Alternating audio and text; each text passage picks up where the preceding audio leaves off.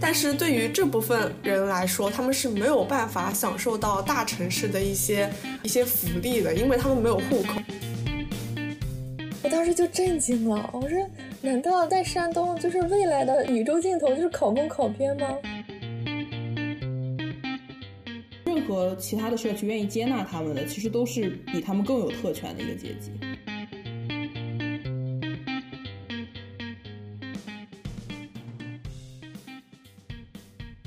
欢迎大家来到留声记，我是老黎，我是老谷。今天我们要讨论的话题就是最近的一个热点，就是有关于二舅及一些小镇做题家相关的话题。呃，我们今天的节目会非常非常的主观，然后大家可以就当做一个朋友间的闲聊来听。我们今天呢，形式也非常的不一样，因为我们请到了时差矿工的两位主播来跟我们一起录制节目。墩墩跟芥末，你们要不要介绍一下你们自己？Hello，大家好，我和墩墩是时差控工的主播，然后我们也是在做就是留学生这个方面的一些播客，然后呢，很高兴这次能参与留声机的一个录制啊。留声机的听众们，大家好，我是时差矿工的主播墩墩。然后非常感谢老公和老李的邀请，然后来这次做一个串台，希望我们这期能够产生有意思，并且能够给大家比较正向积极的内容吧。谢谢。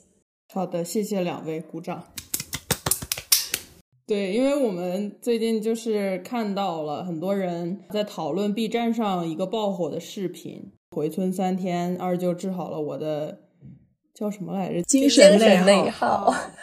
我们就希望可以讨论一下，在我们眼里看到的一些当下内卷啊，以及国内的一些考公的热潮，还有我们所看到的躺平还有努力的一些对比。我自己看二舅是在微博热搜上看到的，然后那一天我是准备睡觉了，然后就看到微博热搜第一二舅，然后就想想是谁家二舅上热搜。这个故事主要就是讲二舅他在农村里面，然后他曾经中学、小学的时候都学习成绩很好，然后是非常有希望可以考到大学、改变命运的，但是他因为一个阴差阳错被医生打了针，导致他的腿就残疾了。所以他的人生就改变了，他没有走出那个农村。然后这个叙述者他就是这个二舅的外甥，然后他就是讲说他自己怎么样回到这个村里面，看了二舅现在的生活状况，然后回忆起二舅所经历的这一切。他就提到，因为二舅这个残疾的问题，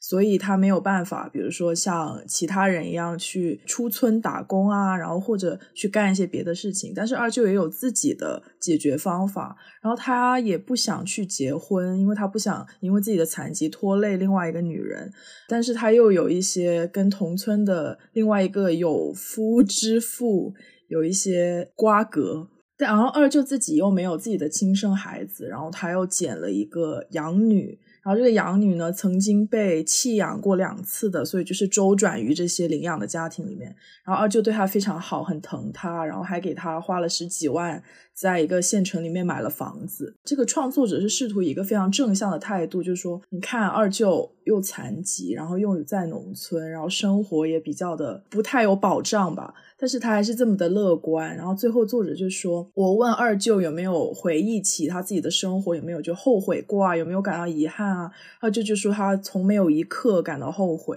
然后这些都是创作者用一些他收集到的二舅以前的照片啊，然后一些文字。串联起来的，嗯，最后就是说，我们都将走向胜利。他就从二舅身上等于是折射出他自己吧，就觉得我自己是一个呃有手有脚啊，四肢健全，然后又有大学学历的这样一个城里人，我怎么会还会为自己的这一点不得志而精神内耗呢？就要向二舅学习他这种乐观。那你们大家看完这个的感受是什么呢？其实我看完二舅的这个视频，我看的过程中是非常感动的，就是那个感动是觉得二舅他就是在拿到这么一把烂牌之后，他还是非常积极的、乐观的去接受并且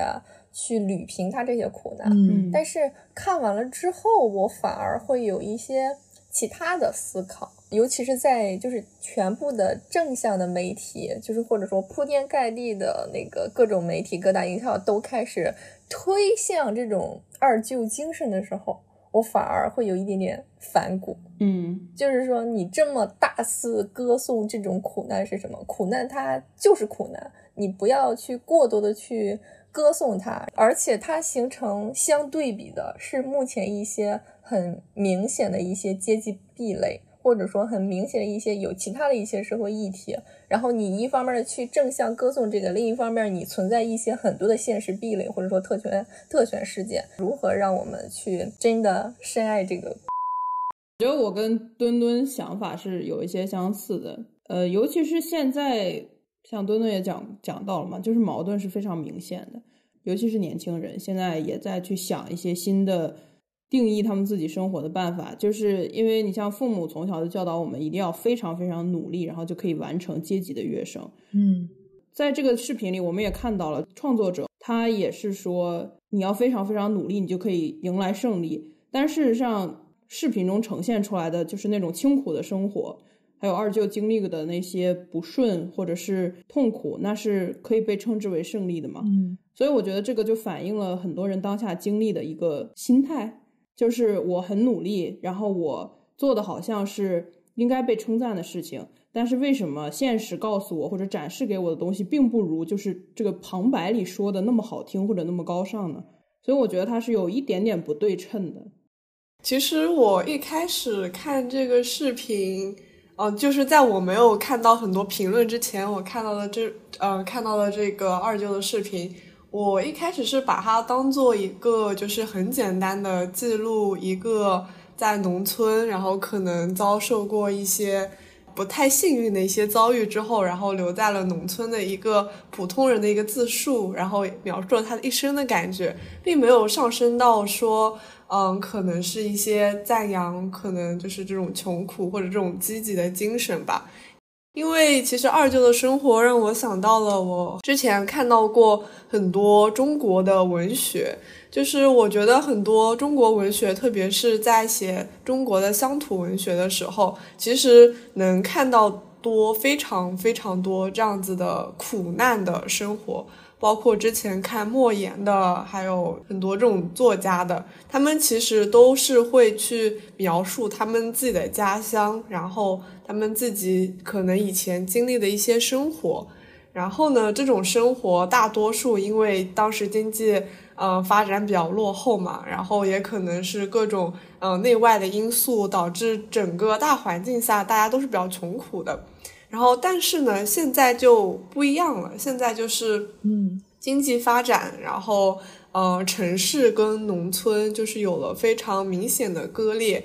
然后呢，呃，在看了很多的批判之后，我就觉得，单纯把它当做一个描述一位农村老人的生活，可能又是过于简单了。所以现在更可能是像我们就是所谓生活在城市里的一些年轻人，然后再去向往这种有点乌托邦式的农村生活，其实是有点不太现实的。就像我看文学的时候，我看到这些苦难，看到里面的人在积极啊去应对这些苦难，我觉得他们是很厉害的。但是放在现实生活中，就会产生一些割裂感。就是像我生活在城市，就是享受着城市中非常便利的一些东西，嗯，再去让我回到这种苦难的生活，可能是会有一种比较，就怎么说，就是比较困难吧，不太现实的事情。但是啊，我个人觉得，他可能就是这部影片想要表达出来的，就是最初我相信创作者的想法还是想要。呃，让当代年轻人们可以积极的去面对生活。虽然我们大家都知道，在现在这种嗯社会背景下吧，就是即使你努力了，也不一定能获得些什么。但是怎么说呢，还是得稍微努力一下。对，这就是我现在就是看了看了一些东西之后一些浅浅的想法。嗯，我其实一开始看完的时候。会很感激二舅作为一个个人，他是这么的乐观，就是对抗他的命运。嗯，但另外一方面，我会很有一点不舒服的，就是这个创作者是试图引导观看的人去。怎么说？接受他的价值观，就是比起说他单纯的记录一个农村老人的生活，就比如说，如果他只是录一个 vlog，他就说啊，我的二舅今天怎么样？呃，做早饭怎么样？呃，下地种田那种，他是有一个很明确的一个指向性。你看他的标题已经写了“精神内耗”，就是我们这这一段时间非常流行的词，就大家都生活比较苦闷，而且加上疫情的。影响就很多人都失业啊，然后或者是很难找到工作。现在的大学生就大家都会有一种有郁郁不得志的这种感觉，所以这个创作者他其实是非常带有目的性的，想给你看到他想呈现的内容。那我觉得这很好，就对于一个创作者来说，他知道自己要讲的故事是什么。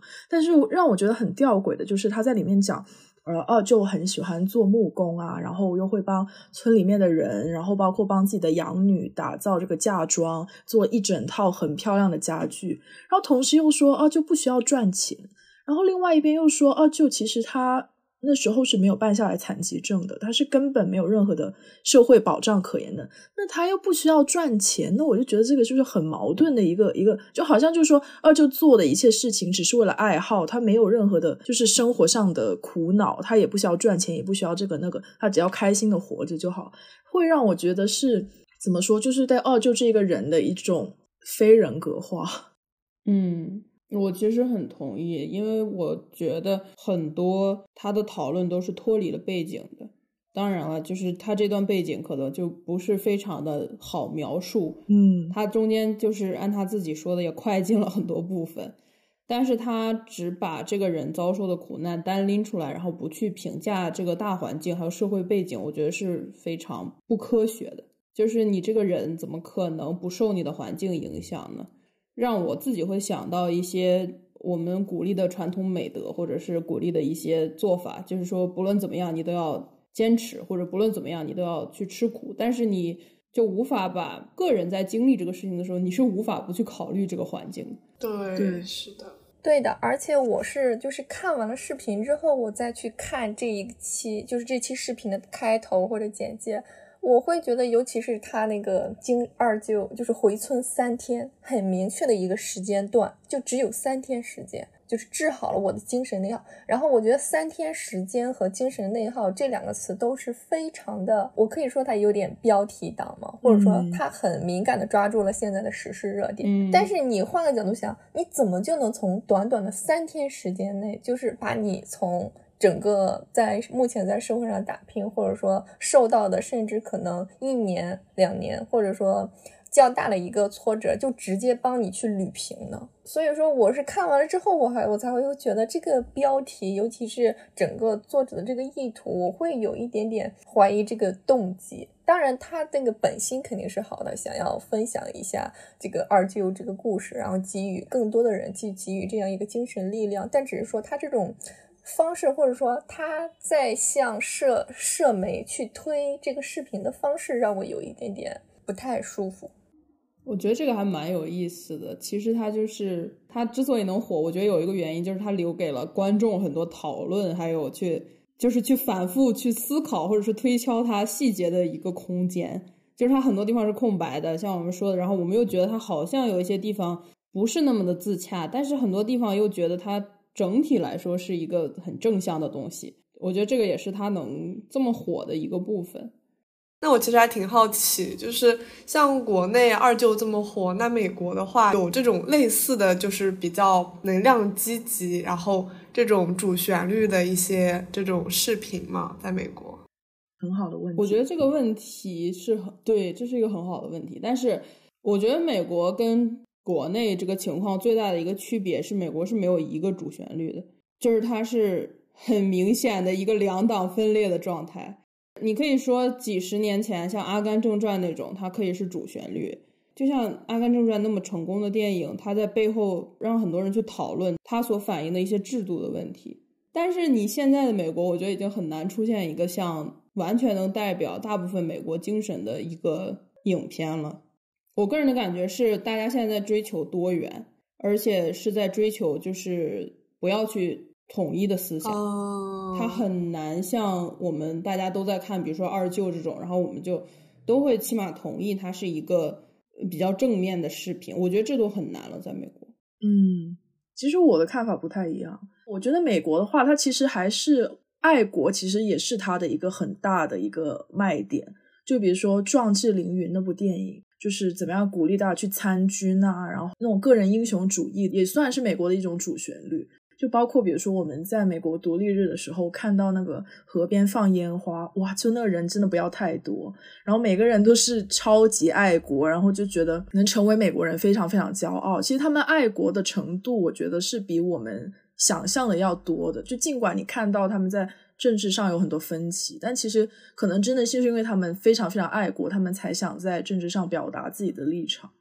对这个我同意，对我也非常同意老谷的。包括我在英国，呃，就是包括我的老师去，就是帮我，就是去说。他他会主动跟我们说，他说你应该去关注一下英国主流的媒体，但是同时你要注意，就是这个媒体可能是属于哪个党派，然后那个媒体属于哪个党派，你要注意不要被他们的观点所左右。然后其次的话，呃，虽然他们就是言论自，就是对于这种制度或者说其他的思考，就是有很多，甚至说打的比较火热，但是到真正什么。呃，就是比如说国家大事，比如说英国女王的生日什么之类的，然后他们就会很自发的去呃为女王去庆生，这样。所以说我有的时候会觉得，就是他们的爱国情怀，就是比我们来讲是不输的。嗯嗯，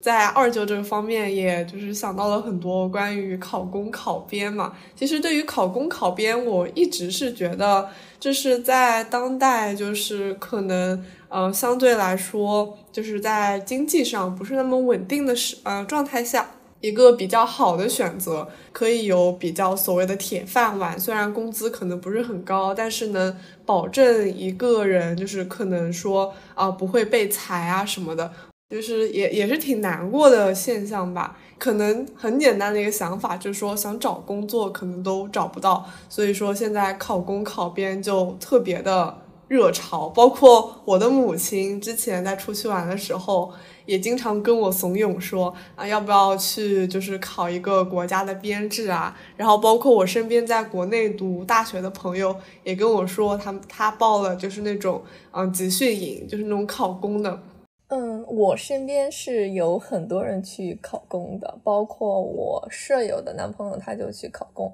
我可以简单说一下他的工资以及他的日常的居住环境。他男生嘛，居住的环境是一个十八人的宿舍，就是那种很学校，然后地面也是水泥地面那种，然后就是山东的二线城市差不多。然后工资的话，就差不多三四 K。他当时他也是去参加了一个考公的集训营。我身边很多人，尤其是山东这个省，包括我去跟我目前单位的同事去聊的时候，他比我大五六岁，交流到这个行业之路什么之类，我又问，就是如果说，就是你将来想干什么，是继续还是说跳槽呢？他说，如果我要有拼劲儿的话，我就去再去考个公或考个编。我当时就震惊了，我说。难道在山东就是未来的宇宙尽头就是考公考编吗？可是山东一直就很热爱考公考编，难道不是这样吗？但是你想想，一个年轻人刚毕业三四 K 的工资，怎么去支支撑他存活下来呢？必须要受到父母和家里的支持啊。我之前有听说很多人说考公务员是为了户口的问题，就国外的很多人在讨论这个中国的户口制度的时候，就会觉得这个户口制度就是有阶级的一个体系。所以你觉得如果考上公务员或者考上编制这种，就可以帮他们克服这种阶级吗？嗯哼，我之前就是有看过这个方面的书，就是在讨论。嗯，国内一些经济制度，然后里面有包括到这个户籍制度。因为我本身是学经济的嘛，所以户籍制度这个东西，其实说实话还是限制了一个生产，嗯，生产要素的一个流动的。就是人，呃，就是人嘛，作为这些人才，肯定是想要就是流动的嘛。然后作为生产要素之一，如果呃没有就是自由流通的话，就是可能会导致生产力就是呃没有那么高。就像呃，举个例子吧，其实很明显的就是包括欧盟嘛，然后他们之前他们之间国家就是，呃，就是呃，要保证这个人员的生产流，呃，生产要素的一个流动，可以积极促进他们一整个欧盟的经济发展嘛。然后国内其实也是一样的，户口制度其实一开始把人限制在就是一个地方呢，其实最开始是因为中国实在是太大了。然后呢，每个地方的差异也很大。然后，如果有了户籍制度的话，其实是可以更好的统计，就是每家每户，然后到底有多少人，就是可以从一个比较宏观的角度来看这件事情。因为一些历史遗留原因啦，然后当时其实呃会比较想要知道一些这些宏观，就是宏观的一些嗯指标，然后包括后期走一些。嗯，计划经济的政策也是需要把人就是固定在一个地方的，因为像在之前农业社会，如果你要随意流动的话，那地不就没人管了嘛，对吧？就是包括在古代的时候。如果是，嗯，因为我们这个户籍制度其实从古代的时候就有了，然后相当于是几千年，嗯，下来就是一代一代这样子迭代过来，最后变成了我们这个样子。呃，我个人还是比较提倡，就是说放开这种户籍的，就是落户的这种制度，特别是在大城市。呃，就是像上海啊、北京，上海现在稍微好一点，特别是像北京，咱们的首都，就是他想要落户是非常非常难的。就是一方面可能是想要限制外来人员，就是呃进入北京之后，再一次的拉高北京的房价，或者就是说生活成本之类的。嗯，但是呢，其实，呃，除了就是在大城市这些有户口的人以外，常住人口是非常非常多的，就是几千万的这种多。但是对于这部分人来说，他们是没有办法享受到大城市的一些一些福利的，因为他们没有户口，所以他们就是包括医疗啊，或者小孩上学，呃，包括学区房这种，他们都是没有办法享受到的。他们可能最后的结局还是会要回老家。所以说，户籍制度某一种程度上为什么会存在，也是因为一些嗯历史遗留问题，或者说是以前的经济发展需要的问题，嗯放到现在。但是说一下子可能去解决这件事情也是嗯非常难的。然后像刚刚老李老古呃老古就是说，呃像这个东西会不会影响一个阶级的存在？他呃实话实说，就是说。呃，包括考公考编，如果你获得了户口的话，说实话是，呃，可以帮助，嗯，一个人就是在大城市相对有，呃，相对就是相对来说稍微能稳定一点，因为户籍这个东西对于我们国内中国人来说，相当于你的老家嘛，就是如果你在这边有房有户口了。之后你就会觉得啊，就是这个地方有了我一个可以生存，有一片就是净土的这种感觉，就是这个我觉得还是国内国外特别就是不一样的点吧。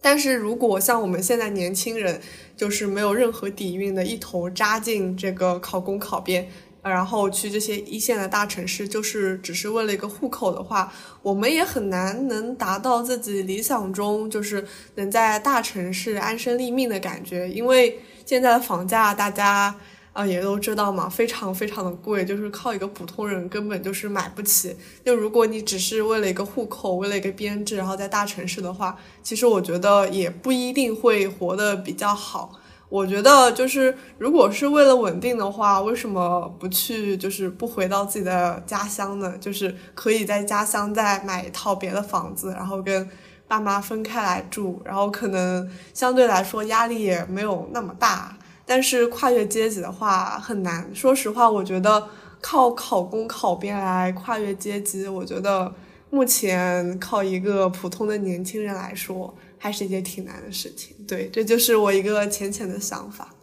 嗯，通过你这么一说，我其实有在想，户籍一个制度，它除了隔离了农村、城镇和城市的人之外，它是不是也在维护或者稳固一些已经比较进阶的阶级的利益呢？嗯，因为资源就是这么多，就比如说我们把资源想成一百。然后我们已经放了百分之七十到城市里面了，我们把百分之三十分给农村跟城镇的人。我觉得就是人的天性，我们都是肯定要想更多的资源，就更好的生活。就算你不为了自己，有可能很多人想为了他们的后代。就举个例子，比如说墨西哥的移民，他们想来到美国，那是为什么呢？是他们自己的家不好吗？那可能是因为他们家就没有足够的粮食啊，或者经济不行啊，然后政治动荡啊，所以他们就想要。向往美国，那其实我们很多时候就讲说，觉得户籍就是像一个护照一样，就算你的人，比如说我是一个农村人，然后我的人可能已经在北京了，但是因为我的户籍还是在农村，我就好像是我永远都没有办法成为北京人。就我能成为北京人的途径是非常非常少的，其实就跟墨西哥的移民想要成为美国人的途径是非常非常少的。即使我已经在这里努力的工作、努力的交税、努力的为这个国家做贡献，我也没有办法成为美国人。不然我就会觉得跟中国的户籍制度是非常非常像的。而且很多时候，就像你刚才讲的，出生已经是决定了你的一生了。就好像很多人他们想从为了自己的小孩可以到城市读书，他就是努力的打。工，然后真的就是起早贪黑，做一些很低薪的工作，那是为什么呢？他的终点已经是别人的起点了，别人已经是一出生就出生在城市，一出生在美国。然后这常常就让我想，是这样一个制度是我们想要的吗？就是我都我都会有时候会觉得说，我自己是中了彩票，我才可以出生在城市里面。就万一我是出生在像二舅那样的前不着村后不着店的那样一个山旮旯里面，然后万一我也是残疾的，那我的人生会是怎么样的呢？对，我觉得我今天下午也在想一个事情，就是我觉得 propaganda 就是非常的不自洽。他一边告诉你，你就是你要从小事做起，不论你出身何处，你自己努力，然后都可以。然后一边又通过现实证明给你，就是不可能。然后你要屈服于比你更高的人，感觉很双标嘛。可能一方面就是说希望你能，呃，老老实实的。哎，其实我觉得可能只是想要个工具人吧。高兴有这次机会可以邀请芥末和墩墩来一起分享，也欢迎大家去播客时差矿工收听下一部分。我们围绕着最近很火的明星考编、留学到底能否成为弯道超车的机会等更多的话题展开了进一步的讨论。那么在收尾的时候呢，我和老黎找到了一篇讨论美国阶级制度的文章，也想借着这个机会跟大家分享一下。因为有一些话不能说，所以我们就想借着《纽约时报》的一篇文章聊一下美国的一些特权阶级，或者说美国的一些阶级固化的问题。然后，《纽约时报》这篇文章我浅浅介绍一下，英文是 “Stop pretending you're not rich”，有一个中文的译版叫“别再假装你不是有钱人”。然后这篇文章其实是二零一七年写的。我觉得它很有意思，因为它很全面的说到了美国特权阶级的一些特征。但是这个作者本身他并不是特权阶级，而且他也提出了一些我个人觉得比较中肯的建议。所以我们想浅浅的讨论一下，然后希望可以让大家有一个思考吧。你要不要浅聊一下美国有什么就是更加稳固他阶级的一些事情？呃，我比较主观的来说，老谷你可以随意补充。我觉得美国很稳固它阶级的事情，就首先就在于它有种族问题，所以它分分区分的很厉害。嗯，你如果是非白人，就是你能达到上层的几率是大大降低的。之前其实也聊过，就是有划区啊，然后有这个红线问题。对大家感兴趣，可以去听我们那个。社会学的那一集，这个作者基本上反正开篇就开始讲说，他母亲会让他跟他兄弟去上演讲课。嗯，这个事情是我觉得在美国就是非常常见的。就除了我刚才提到的种族之外，我相信很多人都知道，就是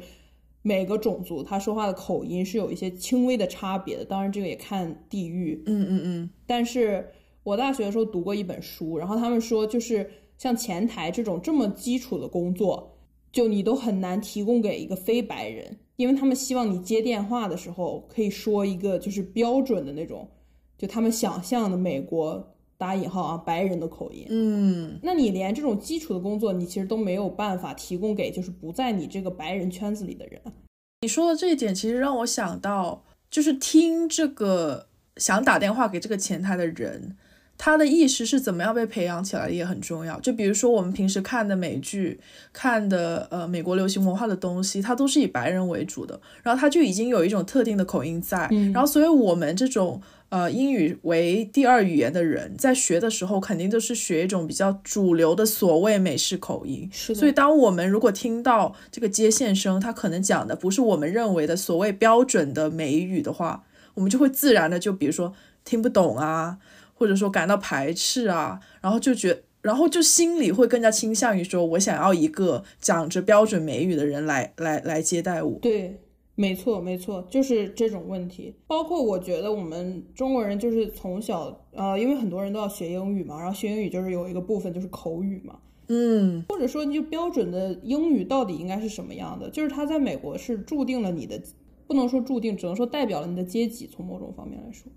然后我觉得这篇文章里就是这个作者挺有意思。他说他觉得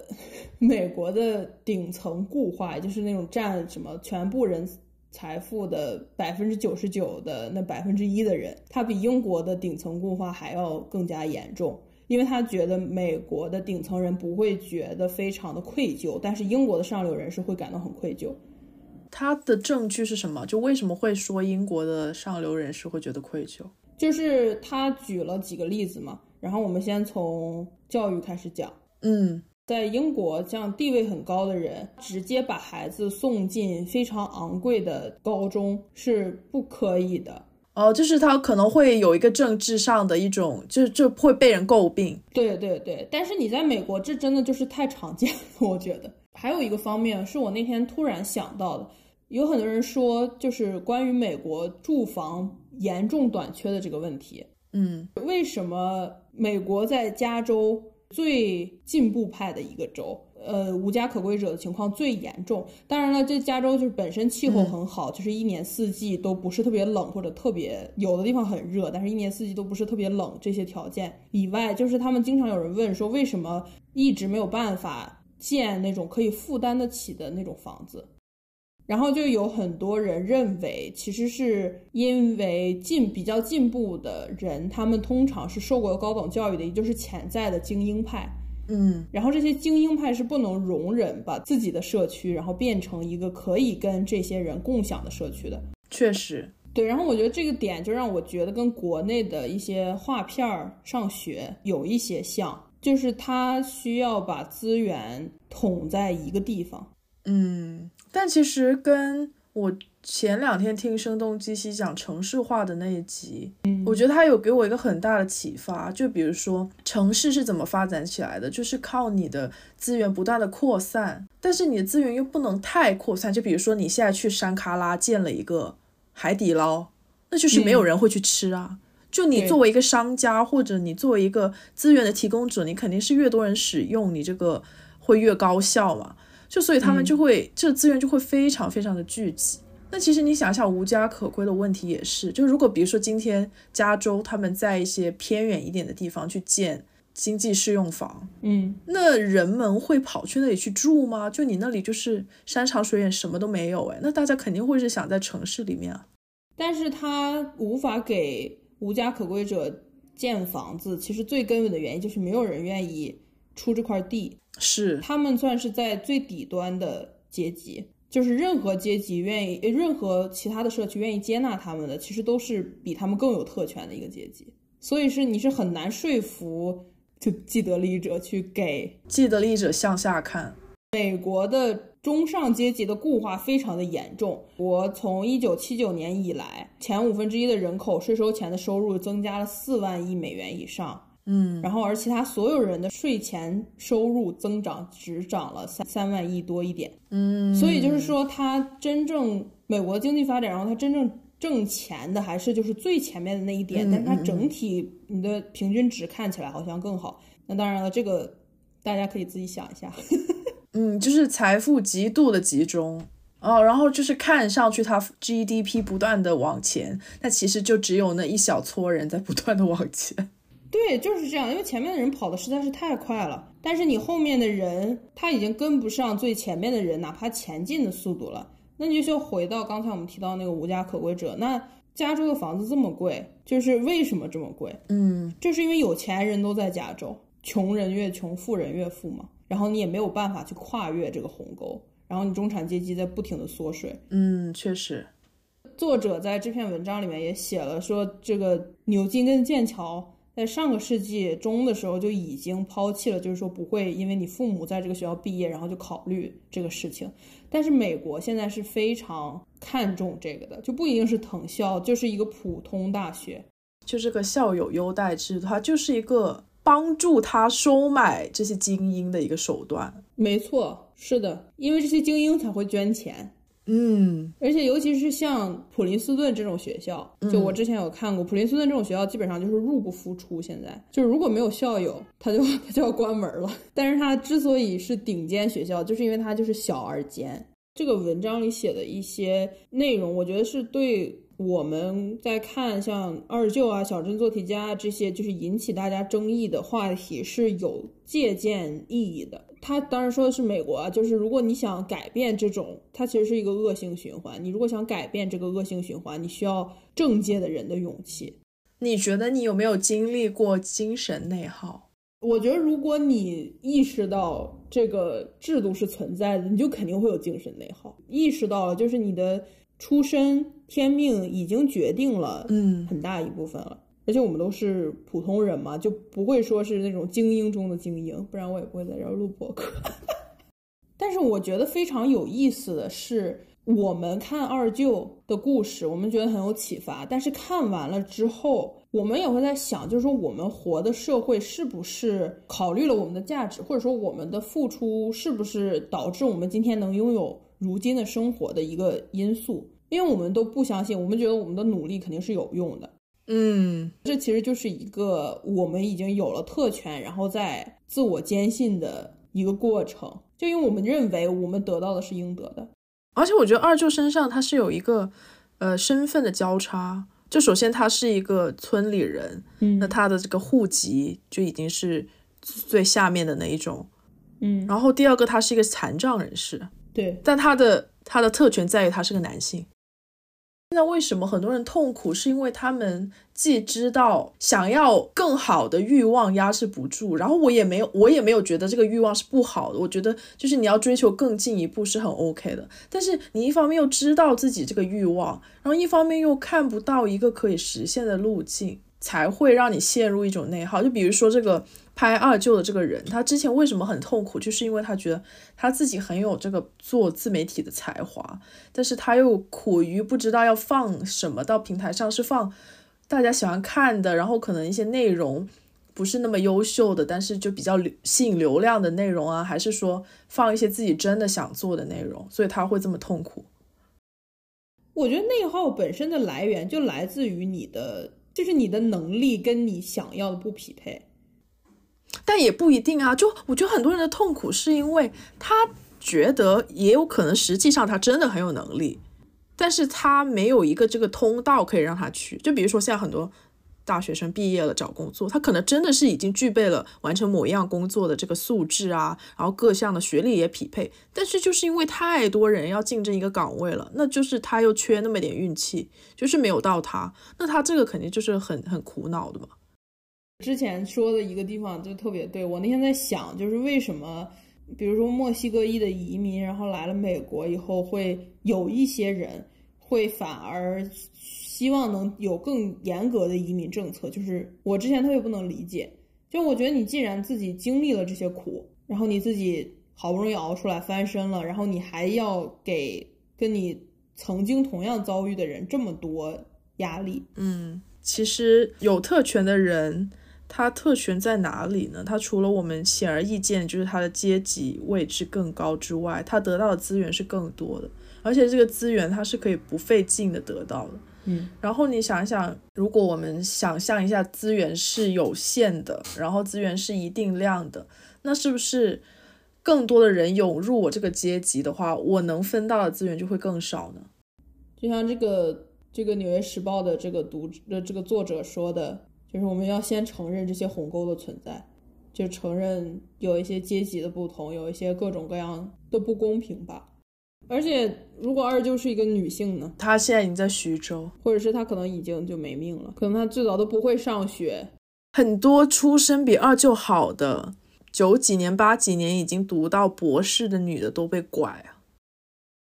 就我是真的觉得，就虽然在美国的这个贫富差距很大，但我很少看到，起码我身边的就是普罗大众、平头老百姓的美国人，他们没有说会那么追求买名牌。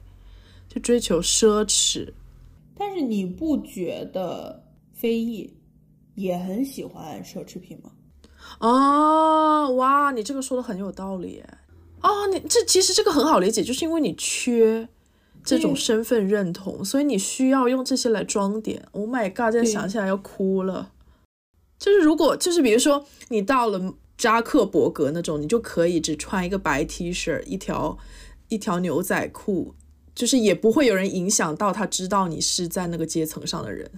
我觉得这也是特权的一部分。就是你特权的代表，就是你可以随心所欲，就是你才是引领潮流的那个人。你对你已经不需要这些外在的东西来装饰了。但我觉得其实我们有时候这样想问题，是不是也是带有偏见的？我们在想为什么别人要这么追追求？就不是说我不爱钱啊，我也很想很有钱。就是我们为什么要有一点就是批判的在看想要进行阶级跃升的人？说实话，就是因为我自己不是小镇做题家，所以我看他们，我就只能从一个我很主观的角度去看他们。所以我看他们的时候，就觉得好像有点就是怎么说，就跟我想去做的事情或者做事的方法就不一样。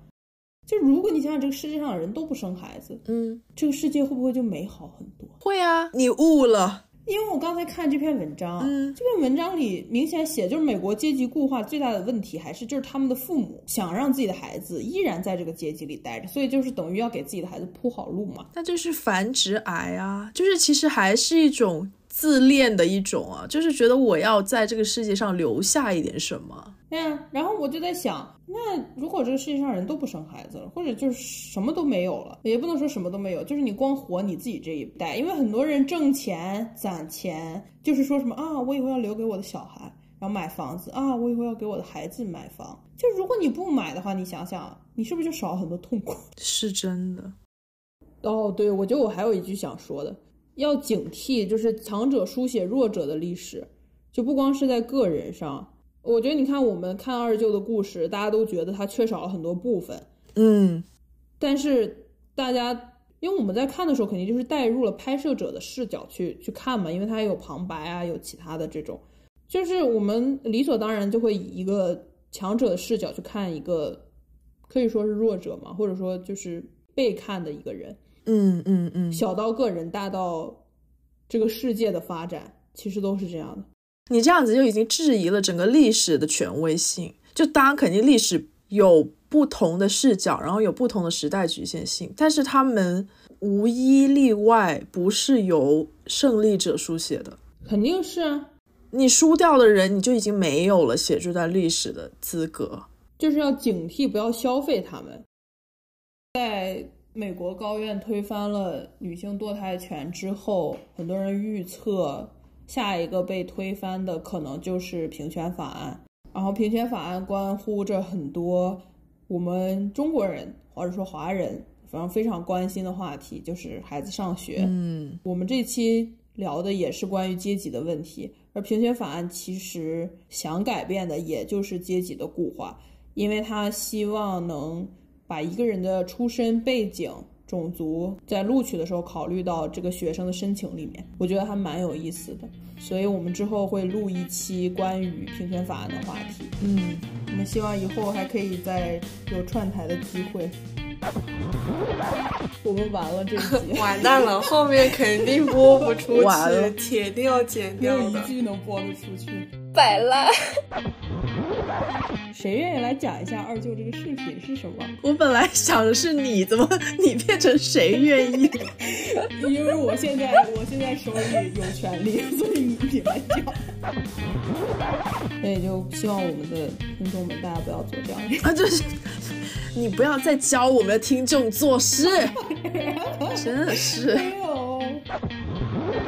朋友们不要追逐名牌，真的没有用。你又老教我们听众做事。欢迎听众朋友们在你常用的任何博客平台订阅《留声记》，也可以在 Show Note 中获取 RSS feed 和节目相关的信息。下期再见，拜拜拜